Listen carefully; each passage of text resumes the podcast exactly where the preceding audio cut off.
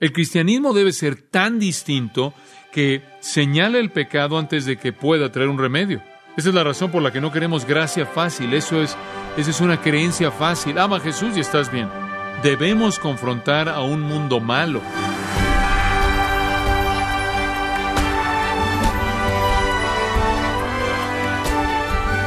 En el momento en que un artesano deja de ser aprendiz para convertirse en jornalero, llegando a estar al nivel de una maestría, podemos asumir que sus competencias básicas son casi automáticas y que difícilmente necesitan ser repasadas. Para los cristianos, sin embargo, a pesar de haber crecido espiritualmente, revisar los conceptos básicos es algo que nunca termina. Volver a lo básico le ayuda al creyente a asegurarse de que está en el camino correcto, mientras fortalece su capacidad para orientar a los nuevos creyentes. Esa es la idea detrás del estudio del pastor John MacArthur titulado De regreso a lo elemental, aquí en gracia a vosotros. Concluimos nuestro último estudio diciendo que queríamos compartir maneras muy prácticas en las que podemos glorificar a Dios. Si glorificar a Dios es la clave maestra para el crecimiento espiritual, ¿Cuáles son las otras claves que constituyen a esa clave maestra? En primer lugar, glorificamos a Dios al confesar a Jesús como Señor. Si usted está trazando su propio curso, su propia ruta, si está diciendo, Señor, esto es lo que voy a hacer, esto es lo que no voy a hacer, si usted no está dispuesto a pagar el precio por un poco de vergüenza, si usted no está dispuesto a pagar el precio en humildad, por ser difamado, deshonrado por el mundo, si usted no está dispuesto a pagar el precio de tener menos posesiones en esta vida, entonces usted quizás nunca conozca lo que es estar satisfecho con su voluntad a cualquier precio. Y quizás usted realmente nunca conozca lo que es crecer espiritualmente porque usted no estará apuntando a su gloria. En segundo lugar, si yo apunto mi vida a su gloria, significa que su gloria se vuelve algo que me consume de tal manera que me duele cuando Él es deshonrado. Y este es un concepto muy importante. Normalmente puedo saber cuando alguien está apuntando su vida a la gloria de Dios por cómo reaccionan cuando Dios está siendo deshonrado. Por ejemplo, David en el Salmo 69, 9, vio el templo y vio la adoración de Israel y su corazón fue despedazado. Y él dijo esto, porque me consumió el celo de tu casa. En otras palabras, David dijo, tengo un amor tan tremendo por ti y un odio tan tremendo por lo que te deshonra, que me preocupo por tu templo y tu presencia y tu adoración, que de tal manera que literalmente me despedaza. Y después en el resto del versículo él dijo lo siguiente, y los denuestos de los que te vituperaban cayeron sobre mí. En otras palabras, cuando tú eres deshonrado, a mí me duele. Ahora le voy a decir algo. Yo entiendo eso un poco como padre. Usted lastima a mi hijo y usted me lastima a mí. Usted lastima a mi esposa, me lastima usted a mí. Usted lastima a alguien a quien yo amo y a mí me duele. He llorado más en mi vida por cosas que le han pasado a otras personas que me preocupan de lo que jamás he llorado por cosas que me han pasado a mí. De hecho, es bastante difícil para mí llorar por cosas que me pasan a mí. Es mucho más fácil para mí llorar con alguien cuyo corazón está despedazado y quien me preocupa. Y eso es porque me identifico con ellos en amor. Y cuando usted es identificado con Dios, las cosas que rompen su corazón no serán las cosas que le suceden a usted, sino las cosas que deshonran a Dios. Y ese es el tipo de mentalidad que realmente está diciendo, estoy tan enfocado en la gloria de Dios que lo que rompe el corazón de Él rompe mi corazón. ¿Usted vive su vida así? Eso es apuntar hacia la gloria de Dios, esto es enfocarse en la gloria de Dios. Número uno, a usted no le importa lo que cuesta y número dos, usted está consumido con cómo las cosas le afectan a él. ¿Sabe usted? Una de las declaraciones más grandes hechas en el libro de Apocalipsis es fácilmente pasada por alto. Se encuentra en el capítulo 2 en referencia a la iglesia en Éfeso. Es una pequeña palabra, pero es muy, muy importante. De la iglesia en Éfeso se dijo, no puedes tolerar a los que son malos. Esa fue una de las grandes características de esa iglesia. No podían tolerar a la gente que era mala. ¿Por qué? Porque ellos sabían que la maldad atentaba contra la santidad de Dios y su voluntad. Me impresiona cuán pocos cristianos entienden esto. Me asombra cuántos cristianos están tan consumidos con su propia voluntad, tan consumidos con su propia comodidad, tan inmersos en sus propios problemas, que realmente no sienten el dolor cuando Dios es deshonrado. Lo sienten primordialmente cuando ellos son deshonrados, y ese es el enfoque equivocado. pero de vez en cuando alguien entiende el mensaje y hombre, es emocionante. Me acuerdo de una joven que vino a California unos años atrás. Ella vino aquí para vivir con un hombre en UCLA, quien era un alumno. Ella no era cristiana aquí en, en, esa universidad de Los Ángeles. Él no era cristiano, obviamente, simplemente vivían juntos. Era una niña de preparatoria. Después de un tiempo, él decidió expulsarla. Y ella había venido de una pequeña ciudad en la parte oeste de Virginia.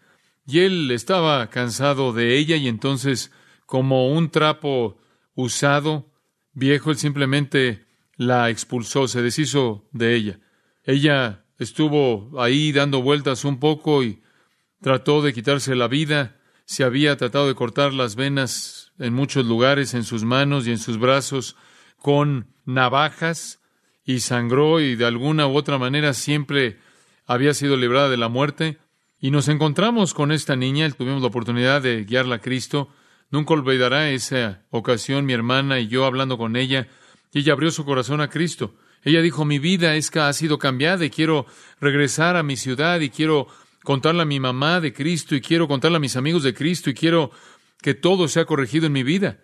Y yo le dije, bueno, ¿hay, hay una iglesia a la que puedes ir? ¿Hay alguien que te puede disipular? Ella dijo, no, no sé de una iglesia en nuestra pequeña ciudad. Y ella dijo, realmente no conozco a ningún otro cristiano ahí, pero yo voy a regresar. Y le di la Biblia, usted sabe con gran temor de que tuviera que dejarla en manos del Espíritu Santo, ¿verdad? Asegurarme de que Él pudiera hacer el trabajo sin mí. Ella ya se había ido durante tres o cuatro meses y me escribió una carta. Y vi la carta, conforme vi la carta, me preocupé mucho por lo que podría decir, temeroso de que ella probablemente se había desviado o estaba escribiendo para pedir consejo en medio de una situación terrible. Pero esto es lo que leí. Espero que todo esté bien. Realmente he comenzado a entender las cosas en la Biblia. Al leer el Antiguo Testamento he podido ver cómo Dios merece mucho más reconocimiento del que está recibiendo. Puedo ver cómo le dio a la gente tantas oportunidades y cómo continuaron rompiendo su corazón al adorar ídolos y al pecar. Dios quería que el mundo le perteneciera a Él. Dios también quería que Israel sacrificara corderos y, y bueyes y cosas así como expiación a Él por los pecados. Él es Dios después de todo, y Él tenía que recibir algún pago por los pecados terribles de los hombres. Permítame mencionar en este punto que ella no tuvo ningún tipo de cinta o libros de estudio que yo sé. Esto simplemente fue algo que ella llegó a ver a partir de su lectura de las Escrituras. Y ella continuó diciendo, pensar que Dios de hecho habló y estuvo en la presencia visible de estas personas, sin embargo, siguieron quejándose y pecando. Escuche, casi, casi puedo sentir la tristeza intolerable que Dios siente cuando alguien rechaza, lo rechaza y no lo glorifica. Qué asombroso principio para un creyente tan nuevo. Él es Dios, ella dijo. Él nos hizo, Él nos dio todo. Continuamos dudando y rechazándolo. Es terrible cuando pienso en cómo lo lastimo. Espero que pueda compensar lo que he hecho. Y después ella procede al final a decir, tengo un punto suave en mi corazón para Dios ahora. Puedo sentir su celo cuando ve a la gente adorando ídolos y otros dioses. Es todo tan claro para mí. Dios debe ser glorificado, Dios debe ser adorado, Él lo merece desde hace mucho tiempo. Y no puedo esperar simplemente decirle a Jesús y de esta manera decirle a Dios indirectamente que lo amo y pisar el piso donde Él camina porque Él debe ser adorado. Y quiero que Dios sea Dios y tome su lugar apropiado y estoy cansada de la manera en la que la gente continúa menospreciándolo. Es sorprendente, ¿no es cierto? Que alguien tan nuevo en la fe entienda el panorama completo de vivir para la gloria de Dios, de tal manera que usted se duele cuando Dios es deshonrado. Ahora escuche, yo glorifico a Dios al confesar a Jesús como Señor y después glorifico a Dios al someter mi voluntad a ese señorío, sin importar lo que me cueste, y entonces de tal manera que yo siento el dolor que Dios siente. Hay un tercer elemento de este segundo punto y es este. Usted apunta su vida hacia la gloria de Dios, escuche este, cuando está satisfecho en que otros estén por encima de usted. Escuche eso. Usted siempre puede identificar quién es el que realmente está viviendo para la gloria de Dios porque están satisfechos con estar abajo de alguien que hace exactamente lo que ellos hacen, nada más que lo hacen mejor. Eso es difícil. Usted sabe lo que alguien dijo, es que cuando Satanás cayó, él aterrizó ahí en el coro. Ahora, realmente no sé si eso es verdad, pero usted sabe, de vez en cuando entra al coro y todo el mundo quiere cantar sus solos. quieren ser solistas. Y cuando alguien no es el solista, todo el mundo comienza a quejarse. ¿Se da cuenta? No, no están tan preocupados con que Dios sea glorificado. Lo que les preocupa es que ellos sean oídos. Sé de un pastor que tiene tanta gente que lo está molestando por ser solistas y cantar solos, que una vez al año, en un domingo por la noche, tiene una noche de solos, de solistas. Y toda persona que quiere cantar tiene una estrofa y desfilan ahí por la plataforma, cantan su estrofa y viene el que sigue y el que sigue y así todo lo cubre en una noche. Ahora eso no es solo verdad en el coro, no solo verdad en la gente en la banca, eso también es verdad en gente en el púlpito. Me acuerdo de dos pastores que tuvieron un concurso para ver quién podía tener a la mayor cantidad de gente en la escuela dominical y el que perdió se enfermó y vomitó. Él no quería perder junto a otro pastor. El celo es un factor en la vida cristiana y ¿sabe por qué? Porque estamos más preocupados por quién recibe el crédito que con que Dios sea glorificado. Cuando usted se puede regocijar porque alguien hace mejor que usted para el Señor, entonces usted está apuntando a su gloria. Cuando puede regocijarse cuando alguien puede predicar mejor, cuando alguien puede enseñar mejor, cuando alguien puede hacer mejor lo que usted hace y hacerlo con una mayor bendición, mayor respuesta, entonces usted está apuntando hacia su gloria. Permítame darle una ilustración de esto que creo que es muy, muy maravillosa. Está en Filipenses, capítulo 1. Filipenses, capítulo 1. Y esta es una verdad tremenda, ilustrada en la vida de un hombre maravilloso que todos conocemos y amamos, el apóstol Pablo. Ahora, para que usted entre aquí a la escena un poco, permítame recordarle esto. Conforme Pablo escribe Filipenses, lo más probable es que es un prisionero. Fue en ese tipo de contexto en el que Pablo estaba llegando a un punto en el que él había vivido todos los años de gloria, las grandes aventuras, a través de la expansión de la iglesia en Asia Menor y en Grecia y la maravilla de predicar en Atenas, en el Areópago, los grandes logros en Corinto y la bendición de Tesalónica, el gozo tremendo de los bereanos que escudriñaron las escrituras, todas las aventuras de regresar a Jerusalén y viajar de nuevo por el Mediterráneo y el naufragio, las victorias y todas las cosas que vinieron a su vida. Este, este hombre vivió una gran vida, pero ya está en la repisa aquí. Digo, tuvo una influencia tremenda como ningún otro hombre que vivió en ese entonces en el mundo gentil. Él era el héroe de todo mundo. De hecho, cuando él llegó a predicar un sermón, él podía predicar toda la noche si quería, les encantaba. Un hombre se cayó de la ventana y murió y él simplemente bajaba las escaleras, lo resucitaba de los muertos, regresaba ahí a donde estaba y predicaba el resto del sermón.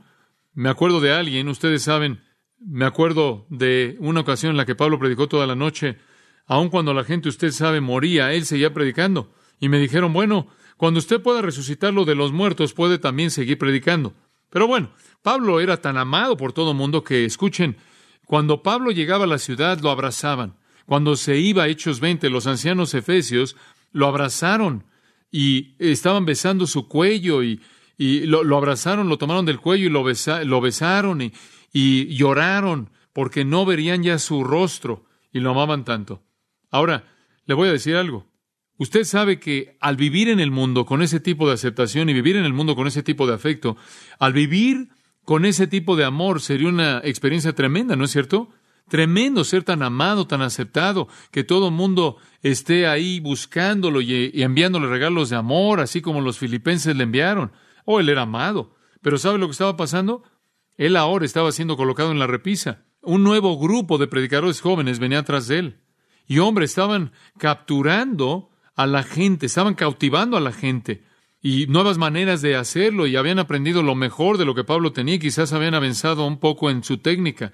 Y usted sabe, eran, eran buenos en la nueva era y en la nueva época y estaban siguiendo a Pablo y ahora Pablo es un prisionero, no puede moverse, ha perdido su movilidad. Y estos hombres están atrayendo la atención de las multitudes y la gente está comenzando a, a oírlos y han olvidado a estos a estos hombres de la antigüedad, los apóstoles y Pablo. Esas son memorias. ¿Sabe? Yo con frecuencia conozco un hombre así. Me acuerdo conocer un querido hombre ya de edad, un hombre de Dios en la parte oeste y de Estados Unidos, aquí de Norteamérica, y tenía 96 años de edad. Él no había podido predicar durante unos 15 años, pero él había predicado desde que tenía 20 años hasta que tuvo 81. Y se sentó en la congregación y me escuchó predicar con su Biblia ya vieja. Y en cierta manera temblaba un poco y sus dientes no funcionaban muy bien, se golpeaban entre sí, pero no sé si él podía masticar. Y ni siquiera sabía quién era, y él era muy oscuro, usando un traje viejo negro y una corbata, y él tenía que preguntarse acerca de los días de gloria y todos los grandes años cuando él era una espada refulgente en la utilidad del Señor, en uso del Señor. Bueno, Pablo en cierta manera estaba ya en esta etapa en su vida en la que ya estaba en la repisa, y no tardaría mucho tiempo antes de que colocara su cabeza sobre un bloque y una hacha cayera y la quitara de su cuerpo, y así terminaría su vida en este mundo. Y detrás de él vinieron estos jóvenes, y como los jóvenes tienden a ser, para encontrar su propio lugar en el sol, invariablemente critican a la generación que viene adelante de ellos. Bueno, usted sabe, estos señores de antes realmente no entienden, no, no lo entendían y están diciendo cosas como, bueno, usted sabe, Pablo es un prisionero porque usted sabe, el Señor en cierta manera, de manera gentil lo, ya lo guardó, lo almacenó. Digo, no era contemporáneo, él pudo haber fallado en su vida, no conocemos todas las cosas que estaban pasando. Y hay una razón por la que el Señor lo guardó como lo hizo. Y entonces Pablo dice acerca de ellos en el versículo 14, y la mayoría de los hermanos, cobrando ánimo en el Señor con mis prisiones, se atreven mucho más a hablar la palabra sin temor. Algunas personas, ustedes saben, ahora que ven que soy prisionero, se han vuelto más valientes. Están diciendo, si Pablo puede ser prisionero para Cristo, también nosotros. Él es nuestro modelo, Él es nuestro ejemplo. En otras palabras, todavía hay algunos que me están siguiendo. Algunos todavía creen en mí. Y hombres se están volviendo valientes, aunque soy un prisionero. Pero algunos, versículo 15, a la verdad predican a Cristo por envidia y contienda. ¿Qué quieres decir, Pablo? Bueno, algunos están ahí predicando a Cristo, pero es por envidia. En otras palabras, tienen envidia de lo que Dios ha hecho en mi vida. Tienen envidia de mi reputación, tienen envidia de mi lugar en la iglesia, tienen envidia del amor que tengo y entonces están creando contienda en el cuerpo por su envidia. Versículo 16. Predican a Cristo por envidia y contienda. Versículo 16. Los unos anuncian a Cristo por contención, no sinceramente. Quieren añadir aflicción a mis prisiones. No es suficiente que soy prisionero, sino que están atacándome y entonces me están lastimando doblemente. ¿Se puede imaginar eso? ¿Puede imaginar a jóvenes que vienen y están atacando al apóstol Pablo? Yo sí. Es fácil para un joven, es fácil pensar que el sol se levanta y se oculta en base a lo que usted hace y que la generación de antes ya desapareció. ¿Qué saben ellos? Esa es la razón por la que Dios exalta a las cabezas canosas. Esa es la razón por la que Dios habla acerca de los ancianos, porque hay algo que saben que los jóvenes necesitan aprender. No tienen todas las respuestas. Entre más tiempo vivo, estoy menos seguro de las respuestas que tengo y más busco la sabiduría de los que tienen mayor edad. Pero estaban predicando a Cristo y estaban demoliendo a Pablo. Pero ¿cuál es su actitud? Me encanta esto, versículo 18. Entonces, ¿qué? ¿Qué pues? Que no obstante, de todas maneras, no me importa cómo prediquen, o por pretexto o por verdad, Cristo es anunciado y en esto me gozo y me gozaré aún. En otras palabras, lo que Pablo está diciendo es, mira, si Cristo es predicado, ¿a quién le importa lo que dicen acerca de mí? ¿No es eso maravilloso? Le voy a decir algo. Ese es un nivel de madurez espiritual. Cuando usted confiesa a Jesús como Señor, ese es el principio. Cuando usted somete su voluntad a su señorío al punto en el que está satisfecho con darle gloria sin importar lo que cueste, cuando comienza a sentir las cosas que lo deshonran y cuando no le importa que sea deshonrado, si Él es honrado, usted está apuntando su vida hacia su gloria y usted está moviéndose hacia la madurez. Ahora, aquí es donde tiene que comenzar con una vida de obediencia, de sumisión obediente a Cristo. Podría invitarlo a que me acompañara a Primera de Pedro por un momento y quizás podemos resumir esto en Primera de Pedro 4, versículo 14. Primera de Pedro 4, versículo 14. Simplemente escuche esta gran verdad. Y recuerde que Pedro le está escribiendo a algunos creyentes que realmente están atravesando momentos difíciles. Digo, están siendo perseguidos, están siendo probados por su fe. Es difícil soportar lo que ellos están soportando. Están sufriendo, están siendo confrontados por personas que quieren conocer las respuestas acerca de lo que ellos creen. Versículo 14. Si sois vituperados por el nombre de Cristo, sois bienaventurados. Ahora espera un momento. La mayoría de los cristianos no experimentarían esa felicidad. La mayoría de la gente, si son vituperados, aún por el nombre de Cristo, se enojan y buscan reaccionar, buscan vengarse. Usted no me puede hacer eso. He visto a gente en el trabajo ser menospreciada por el nombre de Cristo. He visto atletas en equipos profesionales ser menospreciados por el nombre de Cristo. Ha habido gente que se burla de mí por el nombre de Cristo. Y puedo decir, ¿estoy feliz? ¿Estoy feliz? Eso es lo que Pedro dice. Debe estar feliz. Esa es una bendición especial. Eso significa que Cristo es lo suficientemente visible como para que usted sea menospreciado por él. Y observe lo que dice, porque el glorioso Espíritu de Dios reposa sobre vosotros. En otras palabras, si usted está viviendo su vida de tal manera en obediencia a su voluntad que el mundo no puede tolerar ese tipo de vida, entonces créalo. El Espíritu de gloria es evidente en su vida y obviamente está viviendo para la gloria de Dios. ¿No es eso maravilloso? Ahora, si el mundo quiere estar con usted y simplemente fluye con el sistema, usted no está apuntando hacia su gloria, usted no está progresando. De parte de ellos, Él es blasfemado, pero por vosotros es que glorificado. Usted sabe, Él dice, cuando sean vituperados, ellos pueden hablar mal, ese es su punto de vista. El punto de vista de Él es que Él está siendo glorificado. ¿Y sabe una cosa? Eso en ningún lugar es mejor ilustrado que en la cruz. Mientras que se veía que el infierno estaba teniendo un carnaval y Jesús estaba sangrando y se están burlando y le están escupiendo y lo están menospreciando, Dios estaba siendo glorificado. Porque Jesús mismo oró, Padre, glorifícame. Y él estaba esperando la cruz como parte de esa gloria.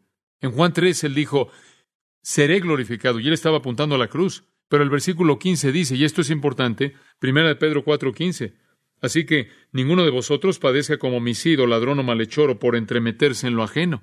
¿Cómo es posible que se metió ahí un alguien que se entremete en lo ajeno con un asesino y un ladrón y un alguien que hace mal? Pero lo que está diciendo es esto, mira, si vas a sufrir, versículo 16, sufre como cristiano. Pero si alguno padece como cristiano, no se avergüence, sino glorifique a Dios por ello. Debe estar contento de sufrir junto con Él, de llevar el menosprecio de Cristo. Escuche, así de simple es, y voy a resumirlo para concluir. Si quiero crecer espiritualmente, y si no quiero crecer espiritualmente, hay una, hay una buena razón para dudar de que realmente soy salvo porque creo que una de las características de la vida es que se reproduce, madura, progresa. Si he confesado a Jesús como Señor y soy redimido, he nacido de nuevo, estoy vivo espiritualmente, ahora quiero crecer más allá de ese punto. Entonces voy a apuntar mi vida hacia ese crecimiento. Voy a enfocar ese crecimiento desde el punto de vista no de cómo voy a crecer, sino de cómo es que Dios va a ser glorificado. Y conforme yo estoy satisfecho con que otros estén por encima de mí siempre y cuando Él sea glorificado, y conforme estoy satisfecho por llevar las ansiedades de Él y su menosprecio, conforme estoy satisfecho con sufrir sin importar el costo, voy a estar viviendo para su gloria. Y el resumen de lo que eso significa aquí es muy simple. Lo que eso significa es que usted va a confrontar al sistema, va a chocar contra el sistema. No puede crecer espiritualmente y estar cómodo en el mundo. No puede pasar. Ahora, con esto no quiero decir que usted tiene que ser alguna persona rara que no puede encajar en ningún lugar. Con eso no quiero decir que tiene que ser menos que amable. No quiero decir que usted tiene que ser raro. Pero lo que quiero decir es que si usted vive una vida semejante a la de Cristo, usted va a llevar el menosprecio de Cristo. Ahora escuche, vivimos en un día en el que todo mundo quiere tener un cristianismo fácil. La Biblia siempre quiere hacerlo difícil. Vivimos en un día en el que todo mundo quiere hacer que los cristianos sean aceptados. Dios quiere que los cristianos sufran. ¿Por qué? Porque ellos confrontan, porque chocan contra el sistema, porque pelean contra el sistema. Ellos tienen una manera diferente de pensar y vivir que el sistema. El cristianismo debe ser tan distinto que señala el pecado antes de que pueda traer un remedio. Esa es la razón por la que no queremos gracia fácil. Eso es, esa es una creencia fácil. Ama a Jesús y estás bien. Debemos confrontar a un mundo malo y hay un precio que pagar, un menosprecio que llevar. Un escritor lo dijo de una manera hermosa y concluyo nuestro estudio con esto. Él dijo, que mi vela se apague si en eso el sol de justicia va a levantarse con sanidad en sus rayos. Oremos juntos. Padre nuestro, al haber compartido de nuevo estas grandes verdades de vivir para tu gloria, nos hemos dado cuenta de que el enfoque del crecimiento espiritual debe encontrarse en esta área misma. Padre, que reconozcamos que no hay una fórmula mágica para el crecimiento espiritual, que no hay un secreto, que no es algo instantáneo, que no es algún tipo de transformación divina instantánea, sino que el crecimiento espiritual es un proceso de enfocarnos en tu gloria hasta que seamos atraídos, llevados a tu misma semejanza. Y todo comienza cuando venimos a Cristo y nos sometemos a su señoría en obediencia sin importar lo que cuesta. Nuestra oración, Padre, es que podamos comenzar ahí. Y después, muévenos, Señor, conforme tomamos en nuestras manos más de las claves para el crecimiento espiritual, para abrir lo que tú tienes para nosotros en la madurez en Cristo. Y Él te adorará, Él te alabará. En su nombre bendito. Amén.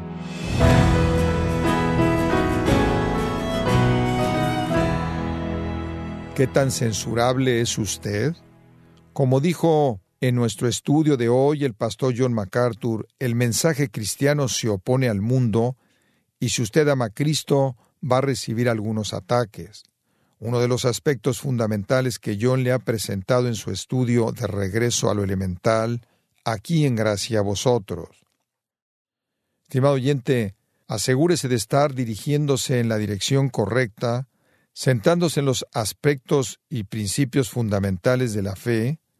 Por eso le invitamos a que adquiera una copia de nuestra serie titulada De regreso a lo elemental, el ABC de la vida cristiana, a través de nuestra página en gracia.org, donde también podrá descargar de manera gratuita todos los sermones del pastor John MacArthur que tenemos disponibles.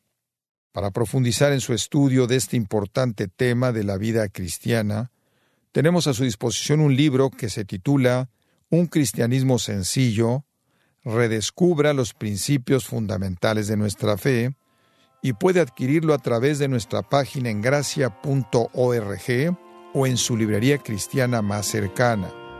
Si tiene alguna pregunta o desea conocer más de nuestro ministerio, como son todos los libros del pastor John MacArthur en español o los sermones en CD que también usted puede adquirir, escríbanos y por favor mencione la estación de radio por medio de la cual usted nos escucha en gracia a vosotros.